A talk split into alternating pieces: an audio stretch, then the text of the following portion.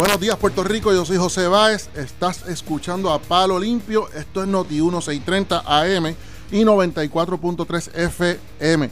Hoy es 12 de abril de 2019, son las 8 y 3 de la mañana.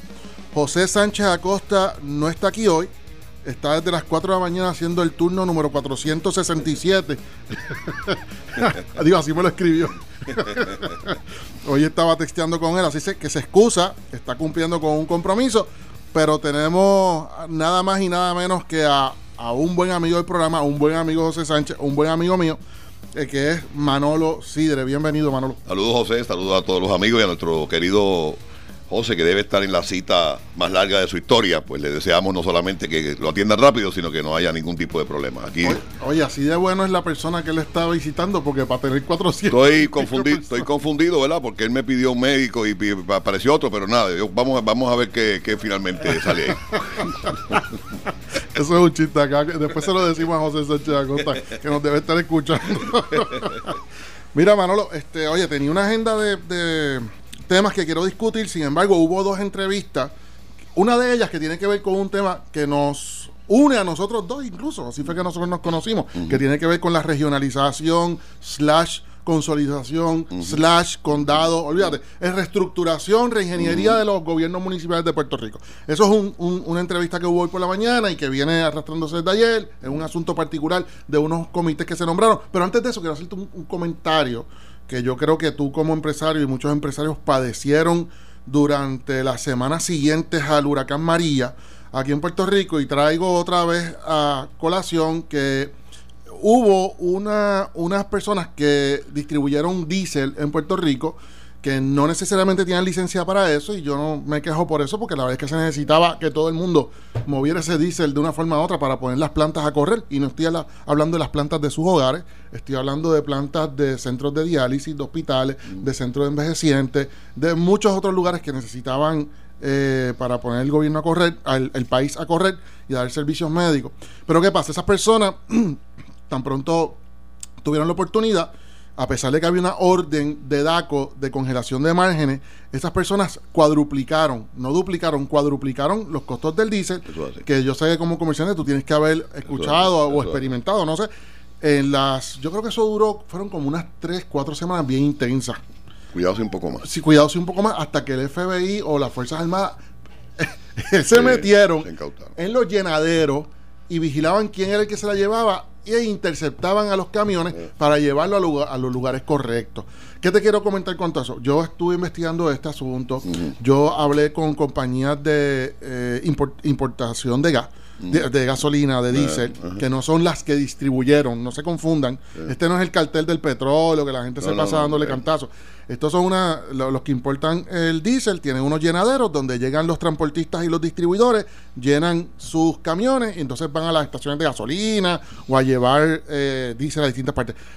Esas, conforme a la orden que yo de DACO, que venía desde Irma corriendo, eh, es más, desde antes de Irma y se fue enmendando para extender el término y eh, estaba vigente esa orden. Eh, lo que yo pude leer y pude discutirla incluso con un asesor del secretario de DACO, Michael Pierluisi, hace ya como un año tal vez, congelaba los márgenes, no los precios, sino márgenes de ganancia en toda esa línea de distribución, toda, toda la línea. Hizo, y también ordenaba a los importadores a rendir, a guardar y a rendir un informe de la hora, el nombre de la, del que compró, cuánto compró, toda la información. O sea que DACO tenía y debe tener todavía al día de hoy quiénes fueron todas esas personas que llenaron una gota de diésel en cualquier llenadero de Puerto Rico. Todos. Eh, José, el único llenadero de Puerto Rico es Yabucoa. Vamos a empezar por ahí. Yabucoa en, el, en, el, en el este y creo que aquí en el, en el área de. Bueno, tú tienes a Puma por, acá, digo, por el está norte. Puma, está Puma en el norte, nadie más nadie.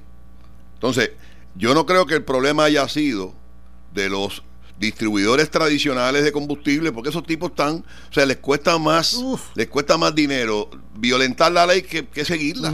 Así que yo no creo que esto sea un problema de American Petroleum, no, un problema, esto es un problema, esto para mí, yo, oye, le estoy hablando al país sin la evidencia en las manos, simplemente una especulación, especulación. Es que a mí me parece que algunos, algunos fueron al, al llenadero o de Yabucoa o de Cataño o de donde haya sido finalmente llenaron y con ese llenar eh, se, se, se vendieron a ciertos sectores, específicamente al sector comercial de gran consumo, con unos precios, y yo fui uno de los perjudicados en ese asunto. O sea, tuviste que pagar. No, no, no, no, no. Mira cómo ocurre esto. Y esto, mi hijo Guillermo, que es el director comercial de la planta de Sidrines en Arecibo, me llama y me dice, papá, eh, tengo problemas, no me, no me pueden servir diésel porque hubo escasez de diésel, hubo escasez de camiones, no dábamos abasto, los hospitales eran prioridad, los centros de diálisis eran prioridad y el comercio tradicional que operó con planta, en mi caso cuatro meses, hmm. consumía cuatro mil galones semanales. Hmm.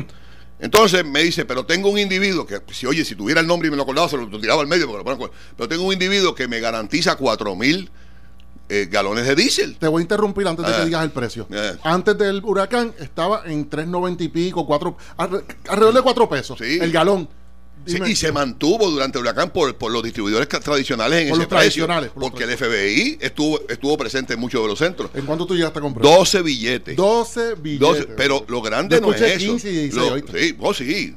no, yo, cuando mi hijo, y mi hijo lo iba a comprar. Porque mucha gente se creyó, ¿no? y mucha gente se creyó, José, ah, no, yo lo pago acá 25 pesos y el seguro me lo va a pagar. No, el seguro te va a pagar lo que vale. Correcto. Y entonces, cuando yo cojo la factura, yo detengo esa compra. Gracias al Señor que yo la vi.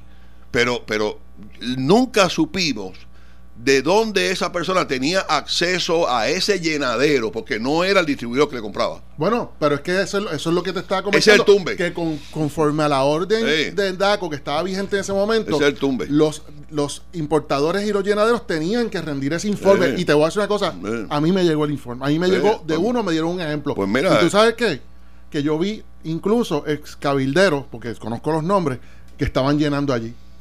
Bueno, pues, señor, señor. yo digo, cuando yo leí eso, entonces yo vengo reclamándole mediante estos micrófonos al secretario de DACO que expresara y que, y que explicara. Hoy, Eliezer Ramos por la mañana tiene al secretario de DACO que usualmente se presenta, y me disculpan, ¿verdad? Pero es que mm, yo, yo solamente lo veo dando noticias de Superman. Era como para el tiempo de Alejandro, que Alejandro salía para hacer las intervenciones. El secretario de DACO lo ponen como para, como para quitarse la camisa y que salga la letra de Superman. No, porque es una creación de plataforma política, por amor a Dios, tú lo sabes. Eso es lo que yo, esa es mi opinión. Oye, ahí salió un gobernador. Y eso a mí me parece que es lo que están haciendo con Michael Pierluisi. esa es mi opinión personal. es un muchacho inteligente, sí, sí, sí. bueno. Correcto, a mí yo tengo una buena opinión de ese muchacho. Yo también la tengo. yo la tengo, o sea, yo, la, yo tengo buena opinión, pero en, en, lo que me ha fallado a mí como contribuyente y como tal vez eh, comentarista radial que estaba interesado en esa noticia, es que no acaba y no expresa más allá. Hoy Eliezer Ramos le pregunta, oiga, ¿y que, en qué quedaron esas investigaciones?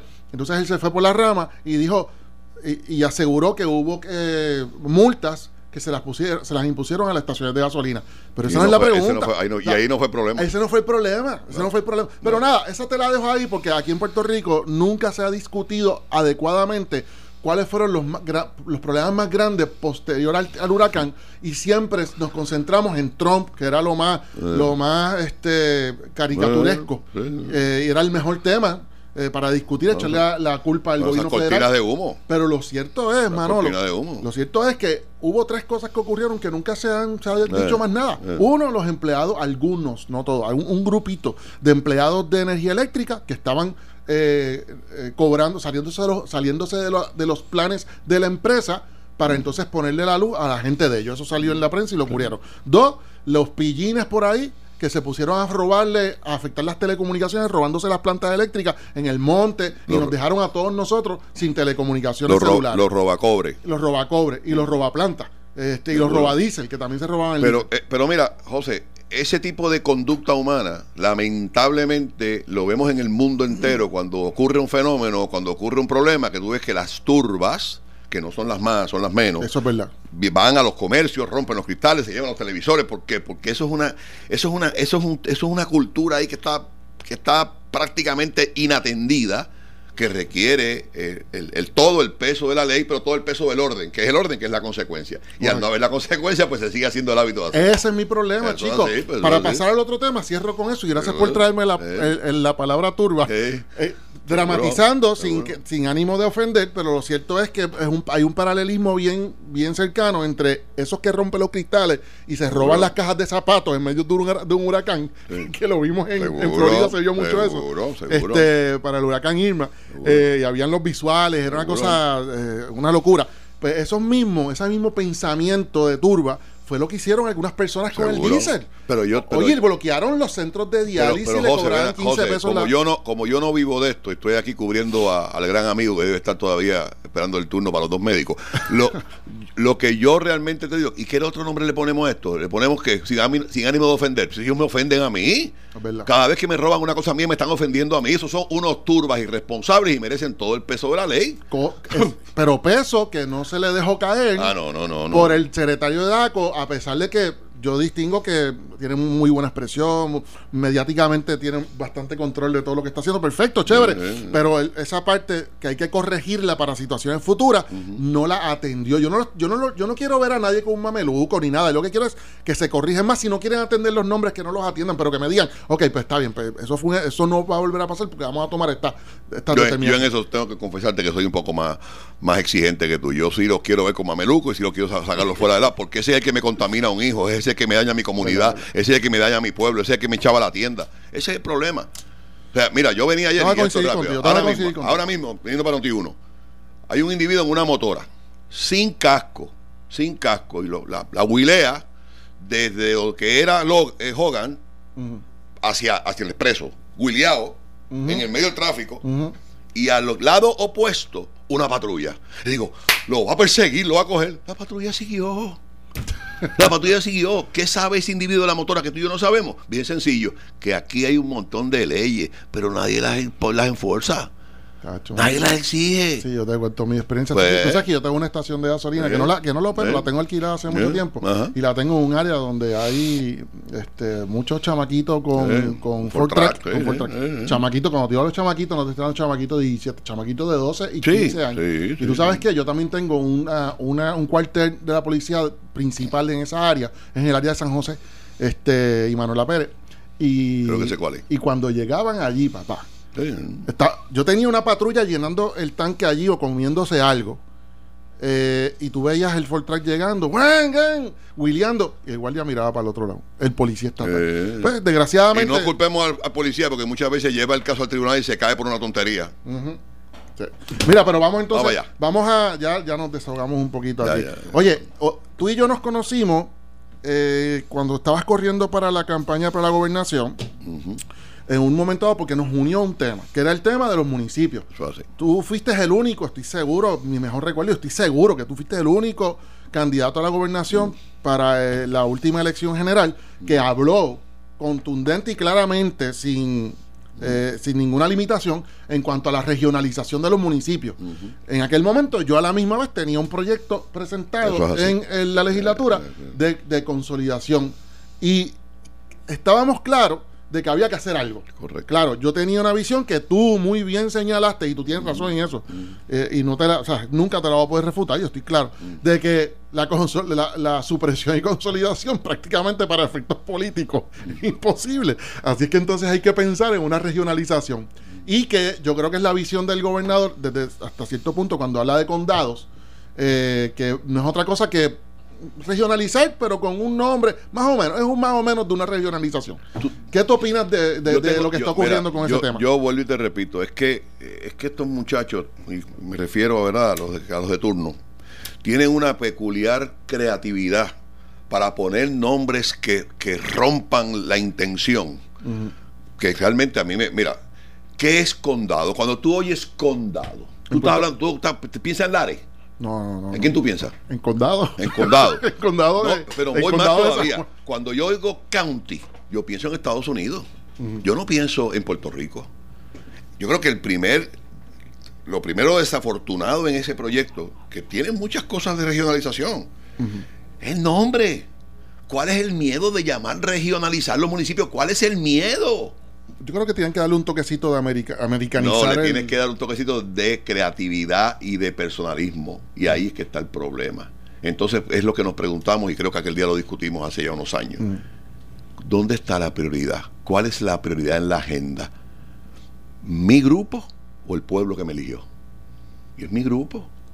Así que ese, ese, ese nombre de condado que llegó mañana un americano y para poder explicarle bien y que lo entienda, county Sounds statehood. ¿Tú entiendes? Y yo no tengo ningún reparo, esa es su ideología, yo se la respeto a él y a los que lo siguen, sin problema ninguno. Pero ¿por qué tenemos que usar un nombre que disuelva, que diluya el esfuerzo? No, y, que llevamos tanto tiempo hablando de un idioma, hablando de un idioma y cambias el idioma. Se está hablando de regionalización o consolidación y de momento cambias el idioma y confunde un poco.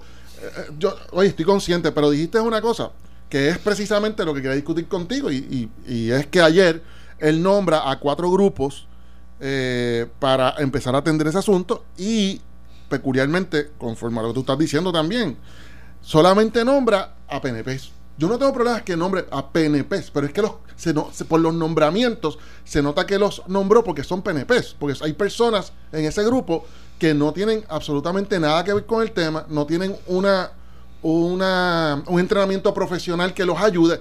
Yo durante todo el proceso que he estado hablando de esto de manera conceptual, porque lo acepto, que, los recursos económicos que yo tuve en mis manos no me permitió ir más allá que conceptualizarlo. Eh, y siempre lo he aceptado en el debate.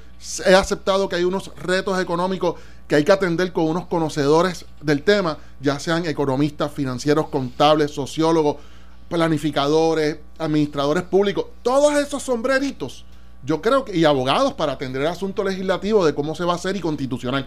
Todo eso se necesita, pero es que en el grupo que él nombraron eran PNP porque eran PNP electos. O sea, que e, eso es un eso abona o eso atrasa que yo lo veo, yo no yo bueno, porque, vamos, porque vamos a empezar por una realidad. Si, si viene un gobernador con un pensamiento de vanguardia y nombra un comité multisectorial, que es lo que debe ser, no multipartidismo, sino multisectorial, y posiblemente aquí pone un popular y un PNP, ese comité dura dos semanas.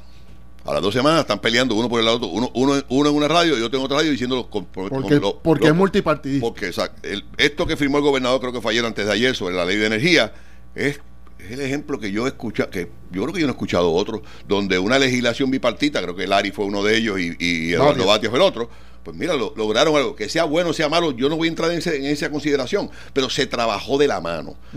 Mira, no solamente es la regionalización, José, el estatus, la educación, la filosofía educativa, la filosofía de salud del país, la seguridad. No puede ser una decisión del partido de turno. No, no, no, no. acabamos de entenderlo, eso es lo que nos está separando. Por eso es que este país es una maravilla individualmente y colectivamente no servimos. No hay colectivo, no hay sentido de colectivo. Cero, cero, cero. Y yo creo que por ahí hay que empezar. Así que si este tema que ya viene accidentado con un cambio de nombre, el proyecto que presentamos en la campaña política del 2016 no fue un proyecto de tribuna, fue un proyecto estudiado por economistas que se pagó por eso precisamente para probar que es posible ocho regiones, que San Juan es una de esas ocho regiones, que la razón por la cual se seleccionan esas regiones no son simplemente por la población, sino por el número de empleo, por las oportunidades de crecimiento económico, que, esas ocho regiones se completen en ocho asambleas legislativas y no en 78 asambleas legislativas. 78 con mil y pico, mil cien legisladores. Eh, y, dos millones y dos millones de pesos. Correcto. Y tú y yo sabemos que el asambleísta muchas veces es el sello de goma del alcalde. Mm, la no, la mayoría, la mayoría, la, mayoría de las veces. Así está la eh, estructura. Y eso adicional, eso adicional traía a la mesa poder enfocar al alcalde en un presupuesto participativo con quién, con sus constituyentes. No para hacer rotonda, no para poner eh, banderas, para simplemente llevar a la, a la comunidad lo que la comunidad necesita. Y con todas esas bondades, con todas esas bondades, ¿cuánto te ahorra? 350 millones de pesos en la primera etapa y al final del camino casi mil millones. Mira eso. Te desconectas del aparato estatal completo. La gente siempre tiene habla y tiene miedo de que hayan despidos. Yo siempre he dicho. Al contrario. Yo siempre he dicho, y yo no sé, me imagino que tú también hiciste el modelo de esa pues forma. Porque me estás hablando de, de no, hay, no hay despido, al contrario. Se van congelando plazas Seguro. este, readiestrando a otras personas y en la medida que las personas vayan retirándose, muriendo, renunciando, pues se van cerrando las plazas. Pero, por ejemplo, es un tema muy amplio, pero por ejemplo, uno de ellos, ¿cuál es el, cuál es el, dolor de cabeza casi de forma peregrina todos los años? El mantenimiento de las escuelas, los materiales escolares y la transportación. Eso se pasa a la región. Y le das ese presupuesto. Esto pasa a la región. La región, ¿quién maneja eso? Descentralizas eso. ¿No entiendes? Pero lamentable. Pero no lo descentralizas pero todo. Lo, pero lo que pasa es, en el año 2004, que fui presidente, 2003 y con 2004, 2003 que fui presidente de la Asociación de Industriales, llevamos una vez a un debate a Aníbal Acevedo Vilá, Pedro Rosselló y Rubén Berrío. Y le preguntamos si estaban dispuestos a romper ese, ¿Y qué dijeron los tres? Los tres, a viva voz. No, porque se pierde control. Mira eso. Qué cosa. La verdad es que yo tengo que decir una cosa. Yo, yo creo que si nosotros pensamos, te voy a dar un último comentario. Mi padre también ha estado bien pendiente a este tema. Y siempre lo he hablado con él y, traigo a colación una columna que sacó hace como dos, una semana o dos cuando se está hablando de este tema, un punto particular que y tiene que ver con mucho lo que tú dijiste ahorita. Tú estás hablando de colectivo y estabas hablando de que hay muchos proyectos eh, y filosofías que se deben desarrollar en Puerto Rico de forma colectiva para que sean perennes, para que se mantengan y se graben en piedra yo creo que la regionalización o la atención y la reingeniería de los municipios, del gobierno municipal, es una de ellas. Y eso mismo mencionaba mi padre y por eso lo levanto, que él dice, esto es una excelente, un excelente tema para unir al pueblo que necesita un tema colectivo. Para, para, unirse todo. Y la realidad es que ese debate, este debate tú lo tienes en cualquier punto de Puerto Rico y tú te das cuenta cómo, independientemente de cuántos populares y PNP hayan en el, hayan en el grupo, la gente trasciende de los partidos y, opinan libremente en cuanto a este tema. Vámonos a una pausa un momentito y venimos ya mismo, seguimos con Manolo Sidre. A palo limpio por Noti 1630. Buenos días Puerto Rico, yo soy José Bá, estamos de vuelta en A Palo Limpio. Esto es Noti 1630 AM y 94.3 FM. Hoy es 12 de abril de 2019, son las 8 y 35 de la mañana. José Sánchez Acosta está haciendo un turno, el turno 400 y pico en una cita médica. Así que. Escríbenos, José, a ver cómo va la cosa, escríbenos. y tenemos aquí a Manolo Sidre comentando las eventualidades de estos últimos días en las noticias de nuestra bella isla del encanto. estábamos hablando de regionalización, vamos a brincar otro tema un momentito. Este, te iba a hacer un comentario de cómo ya la prensa eh, digirió y le dio su, su eh, fiesta de bienvenida a la alcaldesa de San Juan a la contienda por la gobernación durante el día de ayer. Eh, ayer estaba la alcaldesa en una conferencia de prensa. Te lo comento no desde el punto de vista de Carmen Yunín, sino de cómo, como tú fuiste candidato a la gobernación, me parece relevante eh, hacerte el comentario y ver qué tú opinas, si eso, si la prensa, cómo la prensa atiende a los candidatos a la gobernación y cuán lenientes pueden ser con unos o con otros, si, son lenientes, no estoy acusando a la prensa de nada. Eh, con, la, con la alcaldesa yo creo que habían sido un poco lenientes, le dejaban pasar algunas, eh, algunos asuntos en las conferencias de prensa y demás, tal vez porque no era relevante preguntarle a ella esos asuntos. Pero ayer ella de la nada se da la tarea en una conferencia de prensa de atacar al gobernador, creo que con mucha razón estaba cuestionando que el gobernador usualmente no sabe eh, nada de nada o trata de esquivar los temas de una forma eh, surrepticia. Y entonces, aunque era atinada la crítica, pues tal vez atinada viniendo de un Manolo Sidre o de alguna otra persona, pero de la alcaldesa eh, parece que a la prensa no le estuvo muy, muy atractivo el que ella o, muy atinado que ella hiciera esa expresión e inmediatamente la cuestionan y le dice a la prensa, pero alcaldesa, ¿y cómo va la eh, investigación del gobierno federal, del, del departamento de compra. Y tú sabes cómo ella contesta, Yo no sé nada de eso. Yo no sé, nosotros no, las palabras fueron, nosotros no sabemos nada de eso. Cosa que me estuvo, se tiró, pero ella que es tan habilidosa, parece que la sacaron, ella no esperaba eso de la prensa en lo absoluto. Un strike. Fue un strike, porque usualmente ella sale de esos líos con una habilidad tremenda, pero contestó justamente con las mismas palabras que ella estaba cuestionándole al gobernador de Puerto Rico yo creo que, y mi comentario hacia eso, y te dejo a ti para, sí, fue interesante porque es la primera vez que entonces la prensa la atrapa en un asunto eh, puntual, no porque la quieran atrapar ni porque la tengan que atrapar, es porque ella es escurridiza, pero ahora entonces ella está jugando en la grandes ligas, que es la liga de la candidatura a la gobernación, y te pregunto, eh, durante el tiempo que tú, desde el momento en que tú dijiste que ibas, que, que eh, estabas poniéndote eh, a la disposición del, país para ser candidato a la gobernación hasta el día de las elecciones. Me imagino que la prensa era más fuerte con las preguntas. No solamente eso, fíjate, nosotros antes de, de presentarnos como una opción al país, pues nosotros participábamos de forma muy activa en, programas de radio, de televisión, de tiempo en tiempo escribíamos una columna eh, y el trato siempre fue un trato muy cordial, un trato muy, muy comprensivo y, y, hasta cierto punto como que te hacían ver que tú no eras muy relevante porque tú simplemente eras un ciudadano de a pie que opinaba de tiempo en tiempo. Cuando nos presentamos a la candidatura a la gobernación el 9 de noviembre del 2015, la cosa cambió. Es, o sea que la eso- cosa cambió. y, La- oye, y no es para mal. la ¿no? cosa, bueno, no, no es para mal, no es para mal. Pero hay quienes lo hacen- Pero, pero tienes que tener una cosa bien clara. Tú no puedes ser un Manolo Sidre antes de ser candidato y un Manolo Sidre después. Tiene que ser el mismo. Tiene que ser el mismo tipo. Y yo, si algo te puedo asegurarle a, los amigos que nos escuchan eh, eh, en la mañana de hoy, es que yo, yo seguí siendo la misma persona. O sea, yo no, yo no cambié. O sea, pero Y- tú sí sentiste Ah, no, no, no, ya. cuando no, del la- momento en que tú eras Sí, comentarista, el momento seguro, en que tú te pusiste a disposición del país, Seguro. La, la dinámica y, y las la, preguntas. y la pregunta era, era mucho más fuerte y sobre todo desde el primer el, el debate de Guapa Televisión donde yo tuve un- una participación aceptable y, y obviamente por primera vez esa prensa me vio me vio de forma diferente y, y- el verme de forma diferente no necesariamente es que te voy a tratar mejor de verme de forma diferente es que te voy a, a exigir más porque creo que, que tienes algo que más, más que explicarnos O sea, tú no podías llegar allí a decir que creías que todos los puertorriqueños tenían que tener 100 billetes en el bolsillo, un carro nuevo y una piscina en la parte de atrás de la casa porque te iban a cuestionar, ajá, ¿y dónde vas a sacar los chavos? Pero fíjate, mira qué, qué, qué- qué analogía voy a hacerte y le va, le va a dar un poco de gracia. Cuando, cuando nos presentamos a la candidatura, yo me acuerdo que, que, que uno de mis hijos, creo que fue Mateo, este, le dijo a sus hermanos, bueno, estos negocios tienen que estar ahora punta en blanco, el servicio mejor que nunca, la calidad mejor que nunca, porque cualquier cosa le afecta al viejo. Yo me acuerdo de eso. Este, ¿Qué razón tenía? ¿verdad? Era mi microclima, ¿verdad? Lo que yo podía en ese momento mostrar Claro. Si yo fuera alcalde, al candidata a la, goberna- a, la, a la candidatura por el Partido Popular para gobernador y fuera la alcaldesa o alcaldese, alcalde de San Juan, yo estaría esforzándome por todos los medios de hacer brillar a San Juan. Y San Juan está muy lejos de ese brillo. Muy lejos de ese brillo. No solamente en las zonas turísticas, en todas las zonas.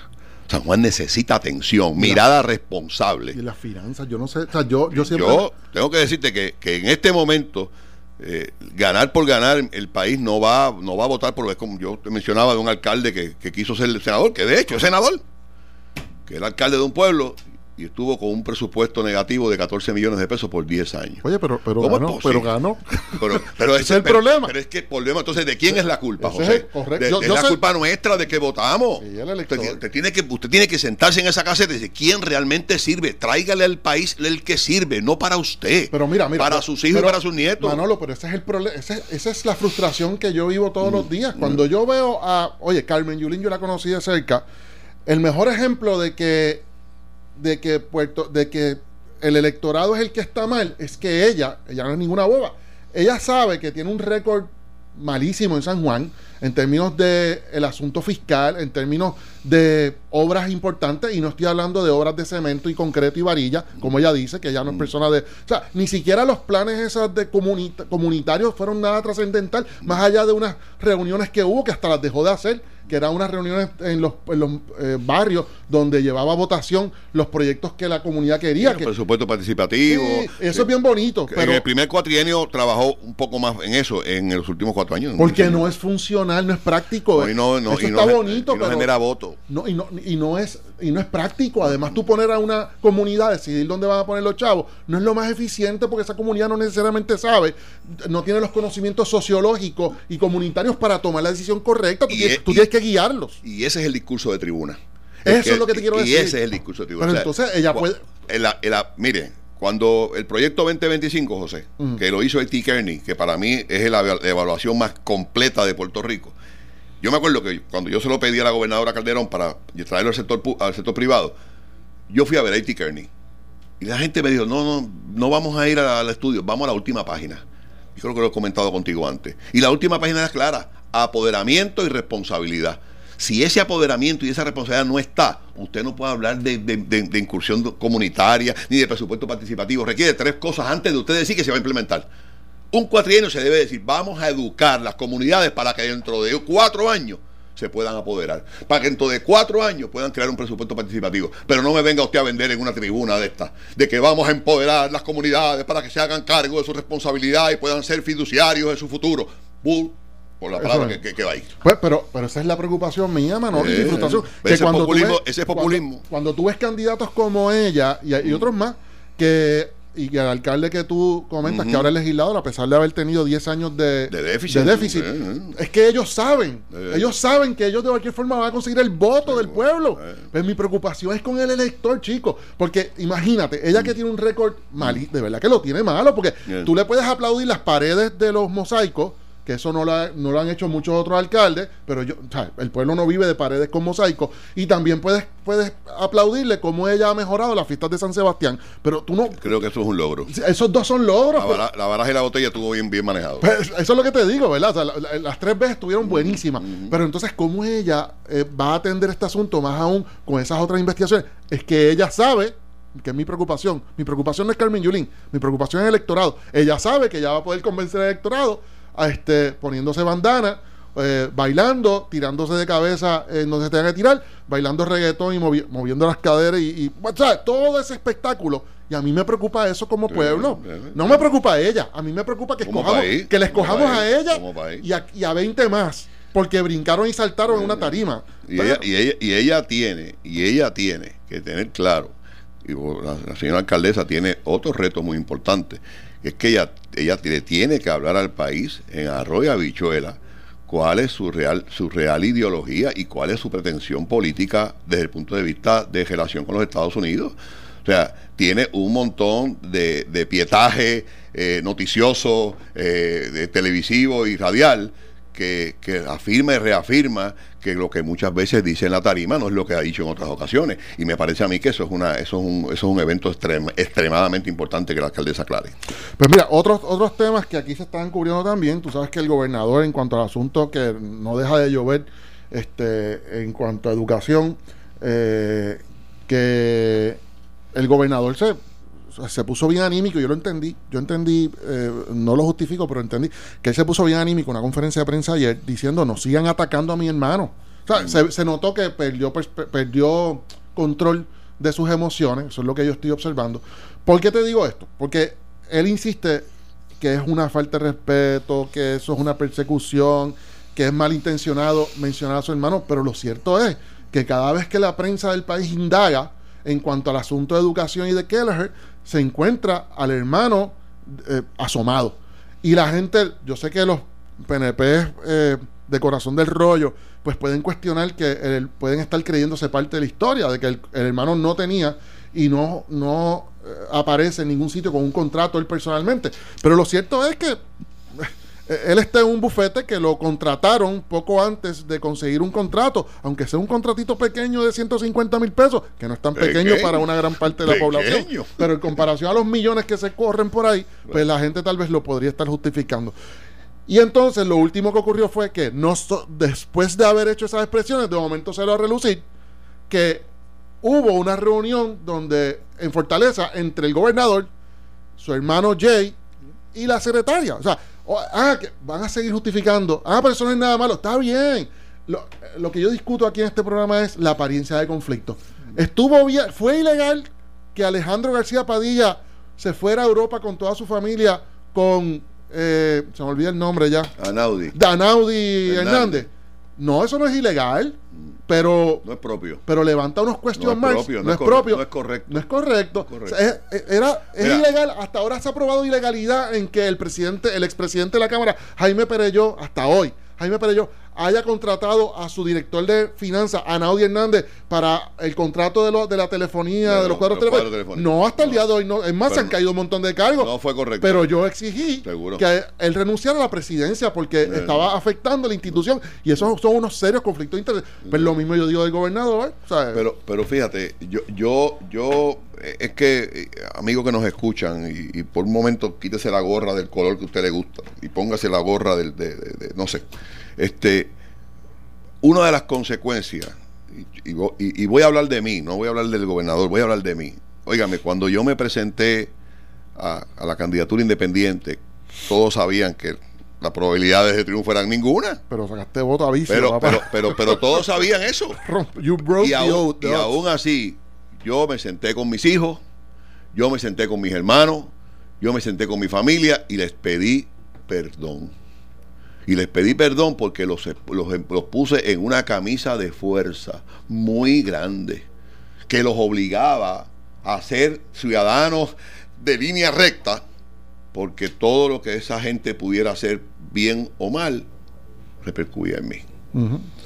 Si el gobernador, óigame, tener un hermano gobernador es como tener un hermano papa, ¿ah? pero tiene sus consecuencias, buenas y malas. Las buenas que usted entra al Vaticano sin problema ninguno. Las malas es que se tiene que portar como una monja, porque si se porta mal, mira el hermano papa lo que está haciendo. Tiene que ser más papista que el papa, vamos. Correcto. Entonces me parece a mí que, es desafortunado y la única explicación que yo le puedo dar a eso, y no quiero entrar en, la, en, lo ácido de, corrupción o no corrupción, oye, ¿dónde están las canas? ¿Dónde está la experiencia? ¿Dónde está el sentido común? Lo perdimos. Eso es sentido común, José. Eso es sentido común 101. Eso hay que darlo en kindergarten. Chico, pero es que... pero si tú haciendo eso, aún haciendo eso, o habiendo haciendo eso en algún momento dado, tú sales electo el mensaje electoral es bien sencillo. Eso para nosotros no es relevante. Bueno, bueno mira el historial, chico, y, y, te digo de verdad, a mí, me, a mí me afecta como contribuyente, constituyente y elector. Mira lo que pasó con, y lo repito siempre aquí, no me voy a olvidar de esto, señores. Sea PNP, sea popular, no me importa. Es un asunto como contribuyente, pues yo pago mis contribuciones y tengo derecho y con coraje lo hago. Muchas veces porque pago billetes de avicio. Mira, esto es bien parecido a lo que pasó con los contratos del hijo, los, que se, los contratos que se descubrieron del hijo del actual CFO, director de gerencia y presupuesto y secretario de Hacienda. Señores, el que controla todo el dinero del gobierno, antes y después de cobrarlo. O sea, eh, hasta el presupuesto. Estamos hablando de que esa persona, que estamos hablando de Raúl Maldonado, ¿Qué hizo el gobernador? Le dio un espaldarazo cuando se descubrieron los contratos y, le, meramente porque los contratos no eran ilegales, pues son, están bien. Ese es el estándar que nosotros estamos poniendo. Meramente ahora mismo, meramente porque el, el, hijo, el hermano del gobernador no fue el que firmó el contrato, pero fue el bufete donde él trabaja, que fue reclutado poco antes de conseguir los contratos. Pues no está mal. Es más, una falta de respeto que se hable de él. y, le, y le pidió al país que no siguieran hablando de él. Pero, pero, trayendo un poco más esto a, los últimos años de este país, la tecnología, el internet y las redes sociales llevan como 10 o 12 años duros. Ah. ¿Acaso podemos pensar que todo esto nació con la tecnología? Esto se lleva, esto es uso y costumbre de este país por los últimos 50 años, hermano. O más. O más. Entonces, ¿qué pasa? Que esta generación se le sigue olvidando que ya hay alguien que lo está mirando 24 horas. Se le sigue olvidando. Así que esto ojalá que la tecnología sirva para bien, para crear una cepa de líderes que entiendan que si queremos un país de ley y orden, el país de ley y orden comienza por ellos y termina en ellos. De lo contrario, entonces vamos a tener un país que el de la motora, como te expliqué, no le va a importar que el guardia esté al lado hmm. para pa hmm. sin casco y no le va a importar de Fortrack y el garaje tuyo ahí en, Puerto Nuevo, en, Atorrey. Frente a, la, frente a la policía. Frente a la policía, no le importa porque ellos saben que si arriba no hay consecuencias, aquí tampoco las va a ver. Eso es verdad. así? Eh, eh, lo último que quiero, lo último, quedan mm. dos minutitos y te voy a dejar la palabra a ti. Viste mm. la noticia de que eh, para complacer a la Junta de Supervisión Fiscal, el gobierno va a resolver el asunto de WIPR. Van a ser una, una, este, una organización sin fines de lucro, pero para todos los efectos va a ser una organización sin fines de lucro del propio gobierno. Yo no sé si sea que le van a pasar los, pero yo no escucho Primero que todo, la televisión tradicional todos sabemos que está en vías de desaparecer. Yo no escucho que podamos convertir la WPR en un centro internacional de, doblar películas y de doblar series. Yo no escucho de la WPR buscar la forma de que se produzcan series comerciales para vendérselas a los, a los canales comerciales. Yo no escucho nada que no sea crear un comité, crear un comité para poner los activos de WPR en un, ONG, me imagino yo que es lo que están pensando. Y la pregunta es, ¿por qué, ¿y por qué no una cooperativa? ¿Y por qué no una cooperativa de gente del espectáculo que pueda adelantar y pueda llevar ese, ese canal a una posición diferente a la que está?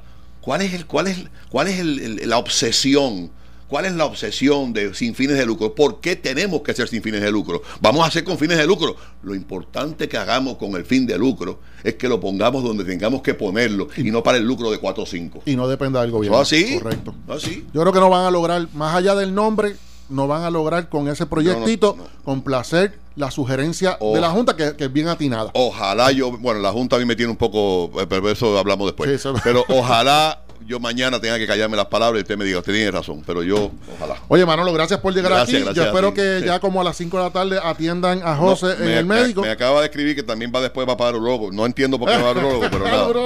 Bueno, bueno dejamos, dejamos ahora a Mario por rata. Nos vemos el lunes.